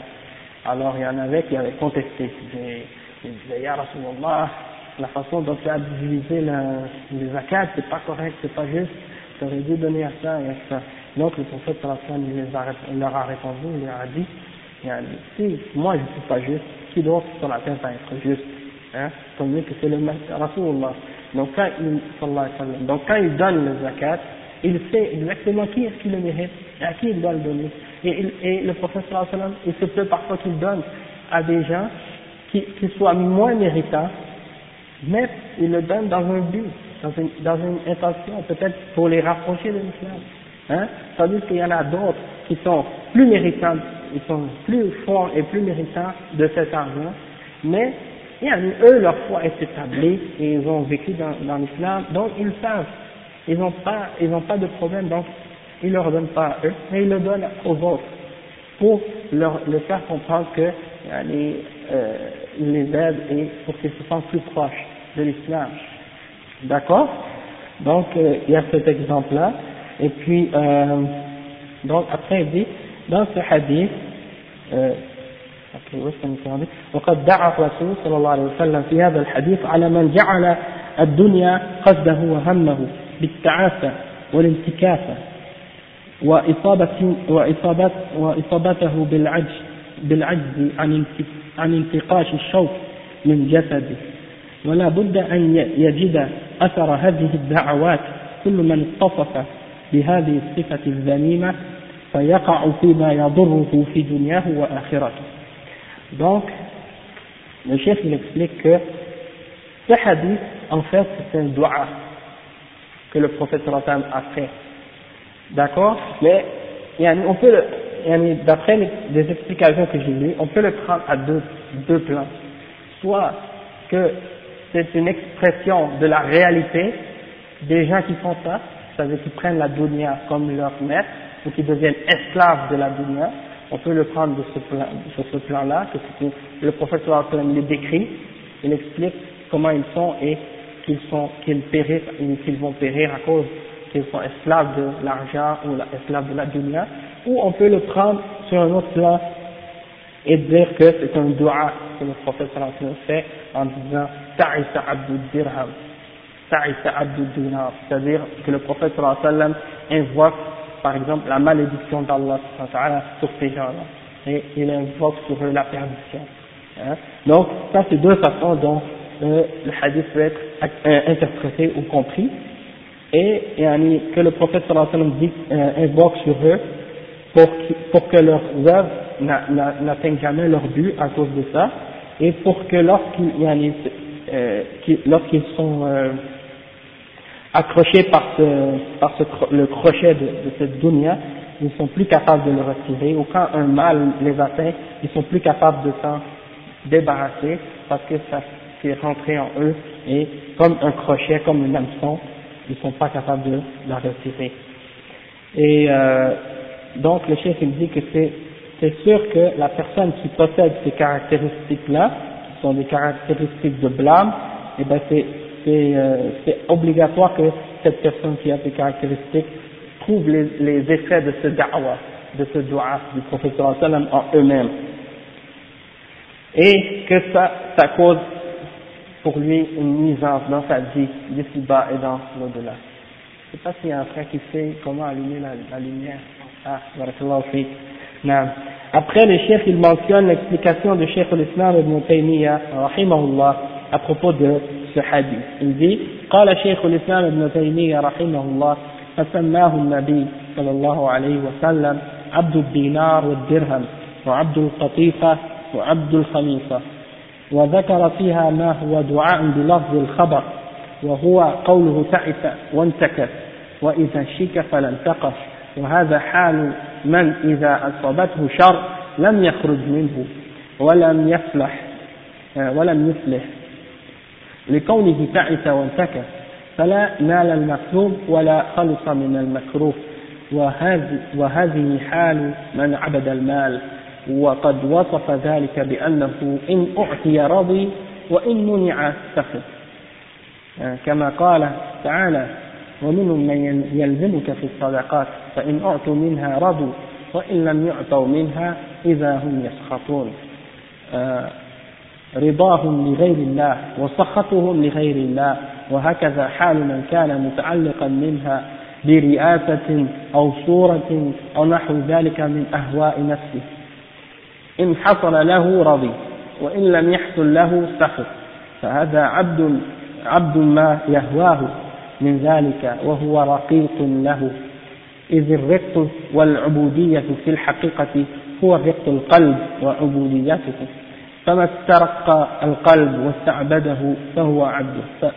نعم donc le cheikh il explique euh, le hadith d'une façon machallah claire il dit que le prophète sallam a appelé euh, l'esclave il l'a appelé esclave du dinar et du dirham et esclave du, des biens matériels et il a mentionné ça comme étant un dua mais en utilisant un, en utilisant une expression comme si c'est une, une, information, une affirmation.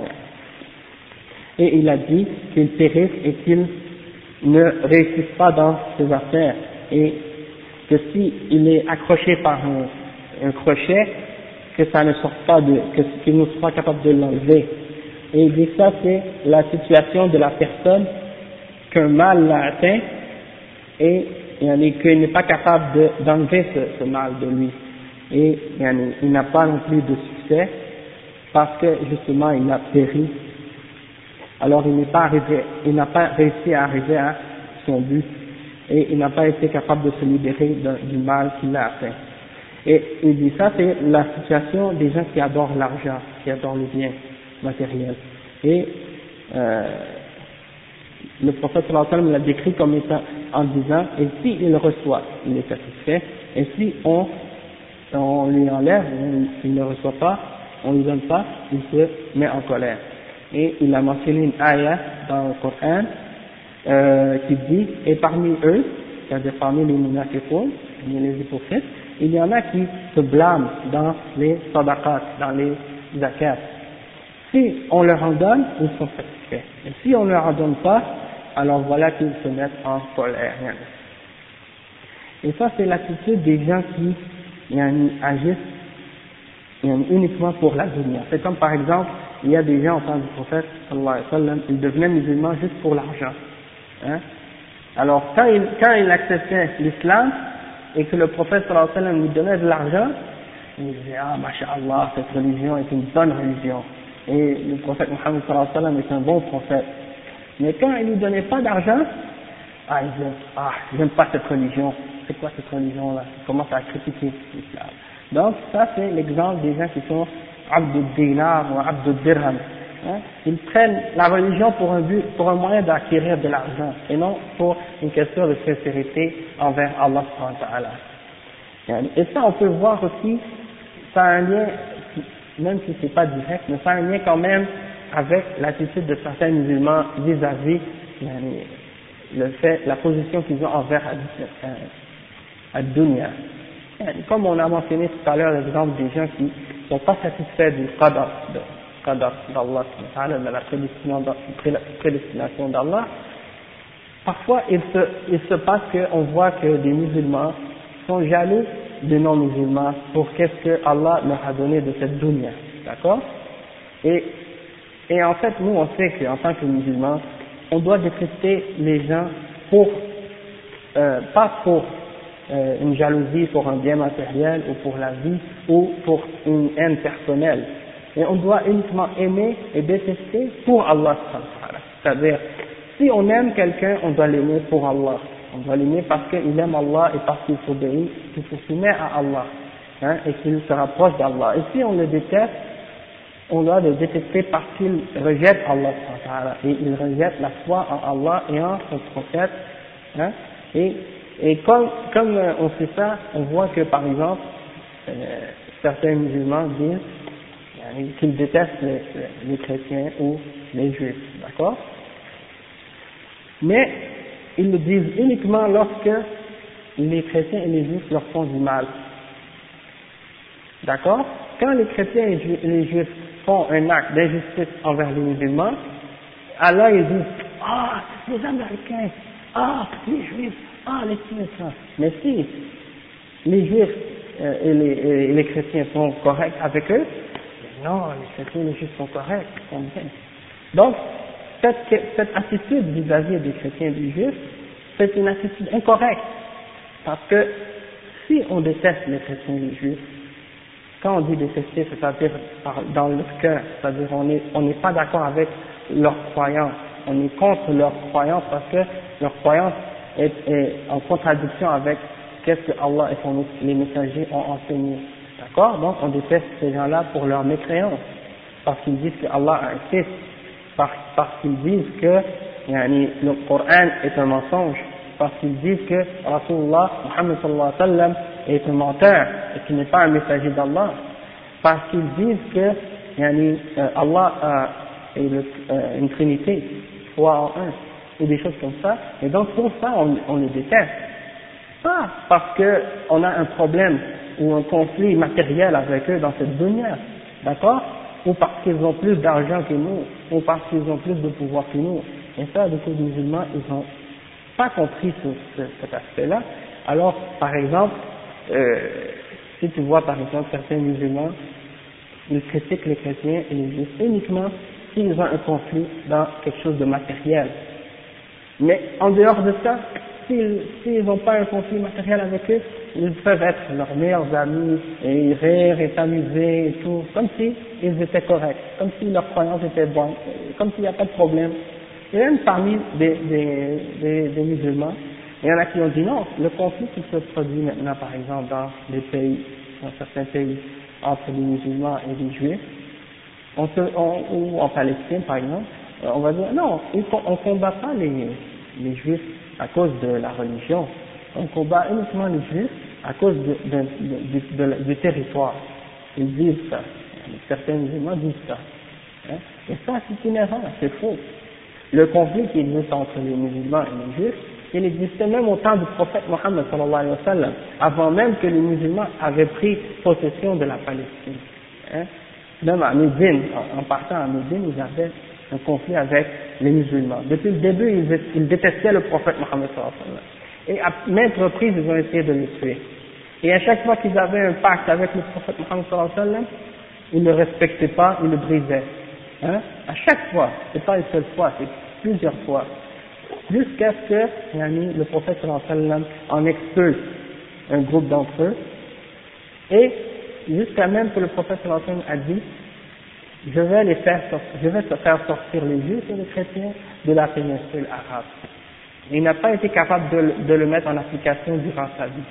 C'est uniquement durant le khilafat de Omar ibn al-Khattab que le prophète sallallahu alayhi wa sallam, euh, que, Omar ibn capa- a été capable de mettre en application l'ordre du prophète sallallahu alayhi wa sallam d'expulser les juifs et les chrétiens de la péninsule arabe.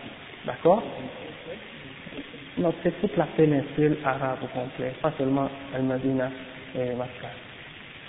Et ils ont uniquement le droit de revenir, de venir si ils viennent pour un- une, une raison, par exemple, soit pour faire un travail, ou soit pour faire un commerce, et pour faire euh, quelque chose pour les musulmans, et après ils doivent repartir. C'est-à-dire ils n'ont pas le droit de devenir citoyens pour habiter là et s'établir euh, euh, constamment. Donc c'est ça.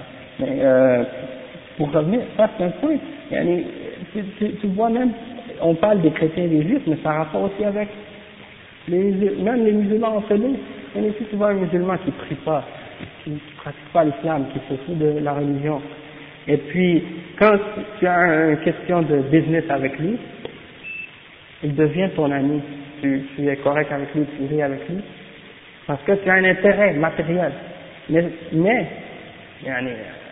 quand il a un conflit avec toi, et quand il te, quand il, il te, fait un, mauvais coup, ou quand il te trompe, il te triche, alors tout d'un coup tu, tu dis, ah, toi tu ne fais pas la prière, ça, tu, tu mentionnes des questions religieuses, tu ramènes les points religieux, alors que quand il y avait un intérêt matériel, tu, tu négligeais l'aspect religieux pour profiter de l'aspect yani, matériel. Et ça c'est un, exemple aussi qui a rapport avec ça, mais peut-être c'est pas direct, mais ça, a un lien parce que le chef après il dit, leur satisfaction, donc, il se satisfait uniquement euh, pour autre que.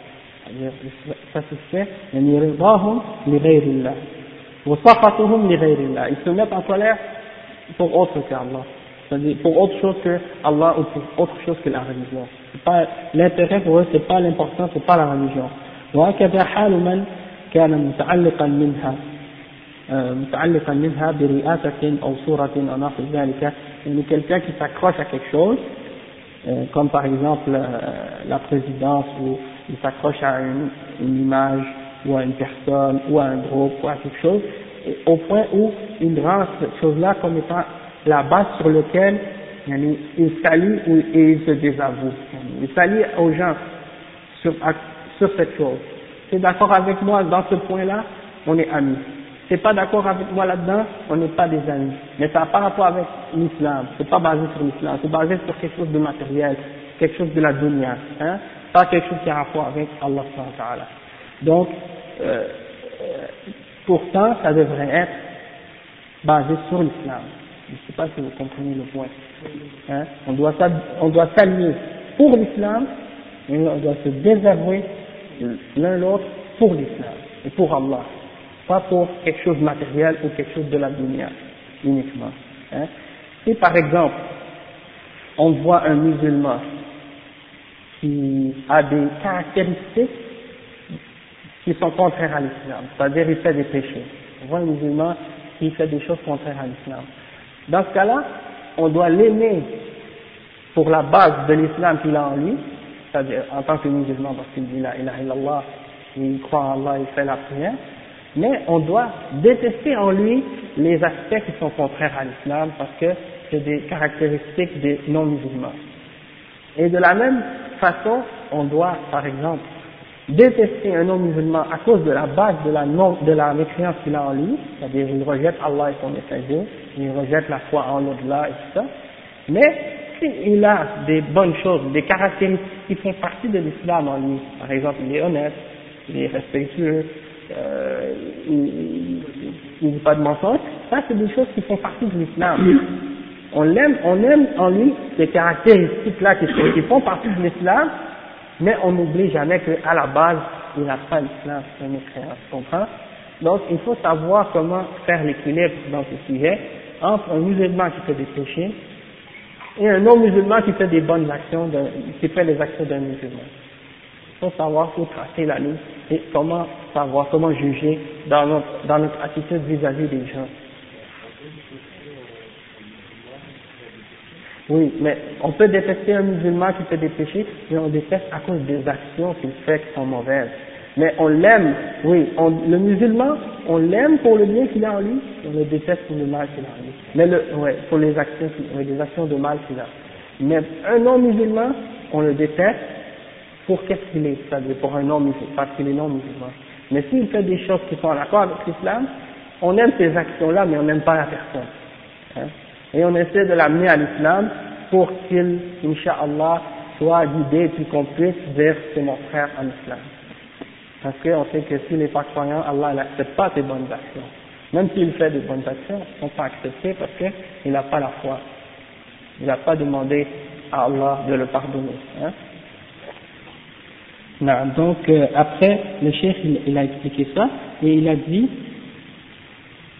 euh, donc ces gens-là, ils, ils, se battent sur leur passion, et donc s'ils vont acquérir qu'est-ce qu'ils aiment, ils sont satisfaits, et s'ils n'ont pas reçu, ils se mettent en colère, et ça c'est la personne qui prend pour, sa divinité euh, sa, passion. Allah il dit dans le Coran, Avez-vous vu celui qui prend pour Dieu, pour un Dieu, sa passion? Il prend sa passion, qu'est-ce qu'il aime Il le prend il, il fait de, ce, de, ce- de cette passion-là sa divinité. Et il fait tout pour l'acquérir, même si ça déplaît à Allah. Et quand il veut acquérir cette chose, il dit, ça ne me dérange pas, si ça plaît à Allah ou si ça déplaît à Allah, je veux le faire quand même, parce que c'est devenu comme son Dieu. Donc, euh, en tant que musulman, tu dis, moi, euh, j'aime, j'aime Allah et j'aime lui faire plaisir. Donc, tout ce qui plaît à Allah, je veux le faire, et tout ce qui déplaît à Allah, je ne veux pas le faire. Mais pour ces gens-là, c'est, plus la même base, c'est plus la même balance de, ou plus le même jugement. Ils disent, je veux cette chose, et tout ce qui va m'amener à l'avoir, je l'aime, et tout ce qui va m'amener- qui va m'empêcher de l'avoir, je le déteste, même si ça plaît à Allah ou même si ça lui déplaît, ça ne me dérange pas. Qu'est-ce qui compte, c'est d'avoir ou d'acquérir cette chose. Hein?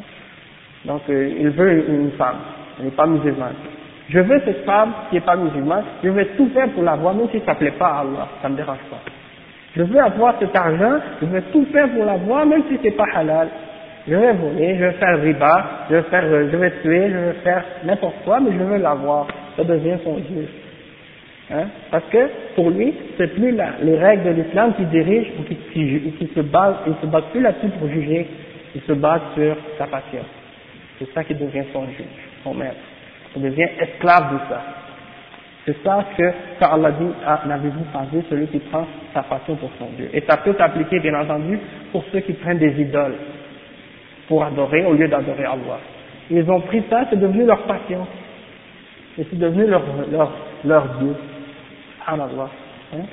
Comme celui qui s'entête à vouloir adorer Jésus ou Marie ou un idole, euh, un singe ou une statue de je sais pas quoi, et il insiste à vouloir adorer cette chose. Et tu lui dis, est-ce que c'est cette chose-là qui t'a créé, qui a créé l'univers? Il dit non, c'est pas ça qui a créé l'univers, mais je veux quand même l'adorer. Subhanallah. Hein, ça c'est une passion. C'est parce qu'il est aveuglé. Il devient aveuglé par sa passion. Et c'est ça qu'il a pris ça comme son Dieu. Subhanallah. Donc, après le chef il dit que, en fait, c'est ça le vrai esclavage. Parce que l'esclavage réel, c'est l'esclavage du cœur. L'esclavage réel, c'est pas l'esclavage comme avec les chaînes, quand on prend une personne là, puis on l'attache avec des chaînes, puis on le met dans une cage. Ça, c'est une forme d'esclavage. Mais cet esclave-là, il peut être plus libre que l'autre qui est esclave dans son cœur. Et ça, c'est un exemple que certains donnaient, par exemple, si un esclave, quand il croit qu'il, quand il est esclave dans son cœur, il peut ouvrir la cage et enlever les chaînes, il va rester dans sa cage quand même, parce qu'il est esclave dans son cœur. Il croit qu'il doit rester là.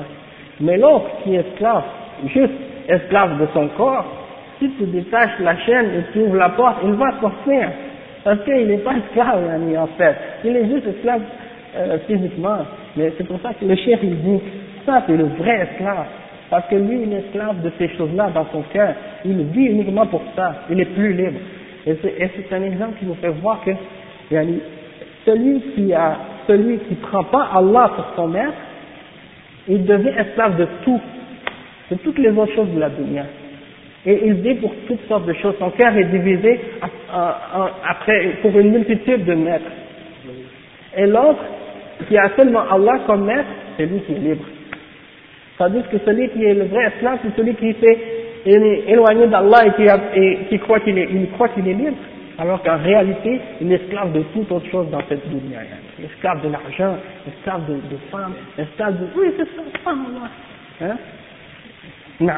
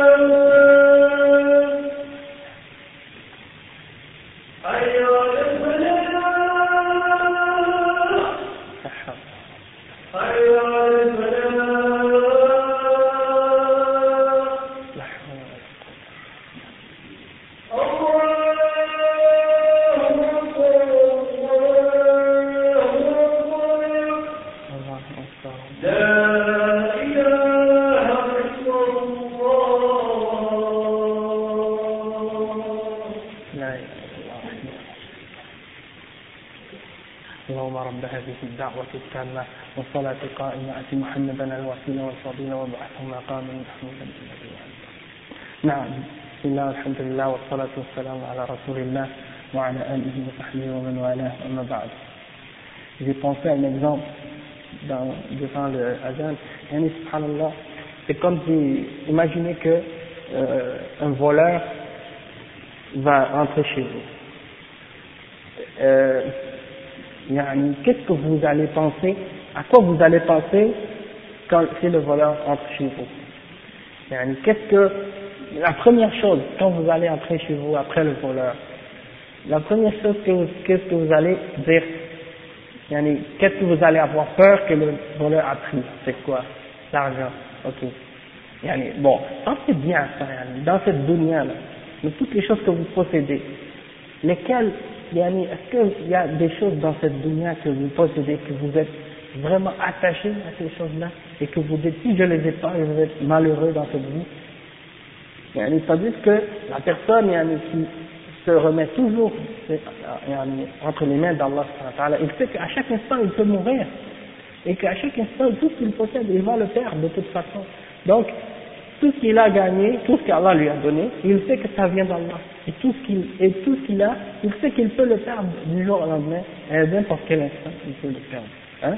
Donc, quand, choses, quand quelque chose lui arrive, soit qu'il se fait voler, soit qu'il y a un feu chez lui, il a tout perdu. Hein? Quand des choses là, quand des choses arrivent, ces choses-là lui arrivent, mais qu'il a toujours conscience que tout appartient à Allah et qu'à n'importe quel instant, Allah peut tout lui reprendre, quand il a toujours ça en conscience, il n'est pas troublé par les événements qui peuvent se produire de ce, de, ce, de ce genre de choses dans sa vie. Hein? Il met sa conscience à Allah et il reste toujours conscient de ça. Donc, ça, ça nous montre aussi comment on est attaché à Allah et comment on est attaché à nos biens matériels. Hein? Et c'est pour ça qu'il ne faut pas trop s'attacher à nos biens. Il faut toujours essayer de, savoir, de rester un peu détaché euh, sur le plan euh, matériel pour dire que on vient d'Allah et on va retourner à Allah et tout ce qu'on possède, on va le laisser. D'accord? Donc ça c'était juste une note en passant. Mais ça, tu voulais dire quelque chose?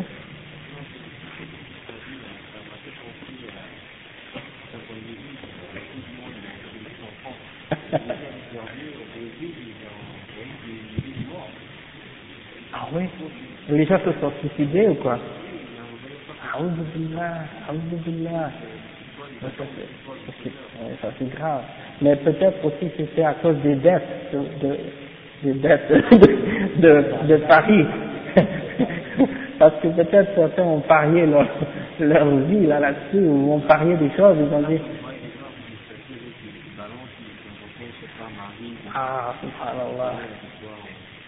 En tout cas, je sais qu'il y a un joueur, euh, un joueur qui avait fait un but dans son propre filet, et arrivé là-bas, il s'est fait tuer, là. billah. Ouais, en Colombie. Ouais. Ouais. Donc, euh, c'est juste pour vous dire à quel point ces gens-là prennent un, un jeu pour, euh, pour une chose de vie ou de mort, hein. billah, C'est ça, c'est pas, ces gens-là, ils exagèrent.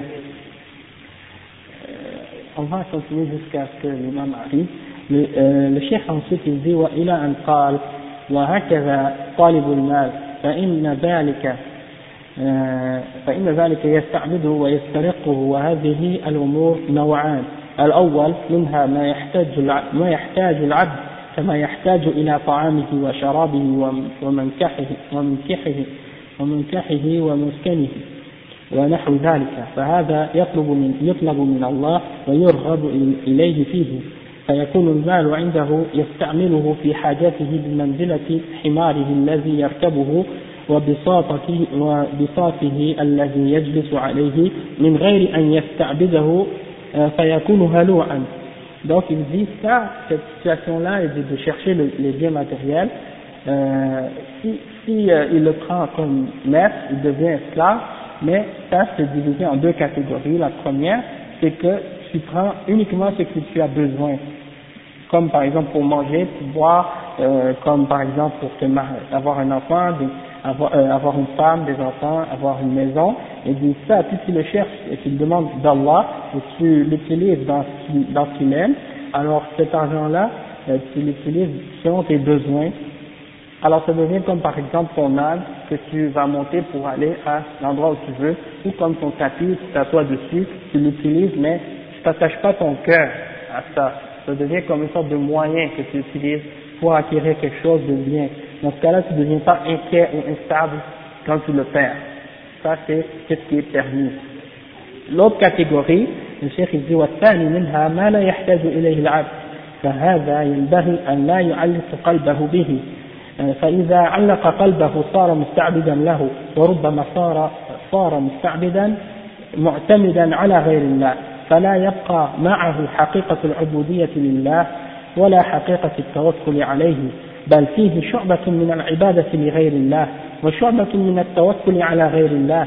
وهذا أحق الناس بقوله صلى الله عليه وسلم تعس عبد الدينار تعس عبد الدرهم تعس عبد الخميصة تعس عبد الخميلة.